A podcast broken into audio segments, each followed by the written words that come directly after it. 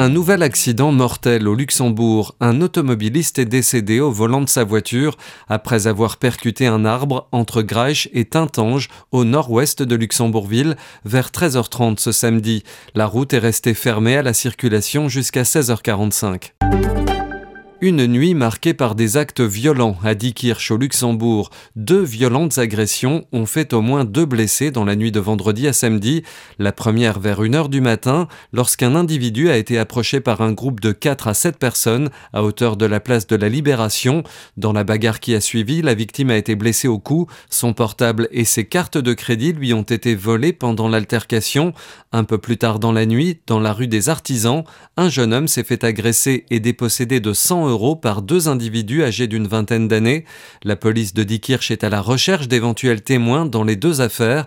Toute personne ayant des informations peut contacter le commissariat au 244 80 000 près de 1000 euros de vêtements volés à la cloche d'or. La police luxembourgeoise a arrêté deux femmes dans le centre commercial vendredi en début de soirée. Les deux clientes avaient pris avec elles plus de 25 articles dans les cabines d'essayage d'une boutique et en sont sorties sans passer par les caisses. Les forces de l'ordre ont découvert que leur butin, récolté dans plusieurs magasins, se chiffrait à 950 euros. Le Luxembourg envoie 14 ambulances blindées en Ukraine. Les véhicules ont d'abord été transformés par des spécialistes en Grande-Bretagne afin d'être utilisés comme transport médicalisé dans les zones de guerre. La direction de la défense luxembourgeoise a annoncé que 8 de ces ambulances spécialement équipées étaient passées par le Luxembourg cette semaine. Les 6 autres véhicules seront envoyés directement de Grande-Bretagne en Ukraine.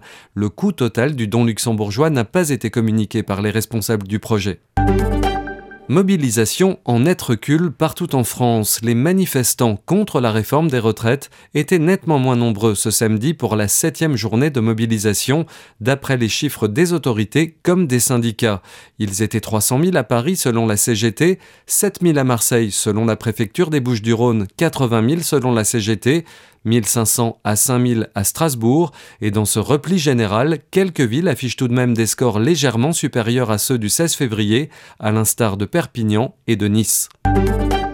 Nager seins nus dans les piscines, ce sera désormais possible pour les femmes à Berlin. C'est au nom de la lutte contre les discriminations entre hommes et femmes que la direction des piscines de la capitale allemande a pris cette décision. Elle fait suite à une saisine du Bureau berlinois de lutte contre les discriminations par une femme qui s'estimait discriminée par rapport aux hommes. Le service de médiation anti-discrimination de la ville de Berlin s'est félicité vivement de cette décision. Le nucléaire français sous emprise de la Russie dénonce Greenpeace. L'ONG a affirmé que la filière nucléaire française était sous emprise de la Russie, qui contrôle selon elle plus de 40% des importations d'uranium naturel en provenance du Kazakhstan et d'Ouzbékistan et un tiers de celles d'uranium enrichi.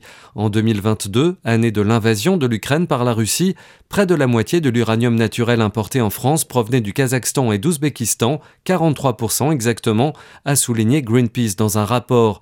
Or, selon l'ONG, une grande partie de cet uranium passe entre les mains du géant russe Rosatom, qui contrôle le transport de toutes les matières nucléaires transitant sur le sol russe via des convois ferroviaires jusqu'au port de Saint-Pétersbourg, puis des cargos jusqu'en France. Retrouvez toute l'actualité du Luxembourg et de la Grande Région en continu sur 5minutes.lu.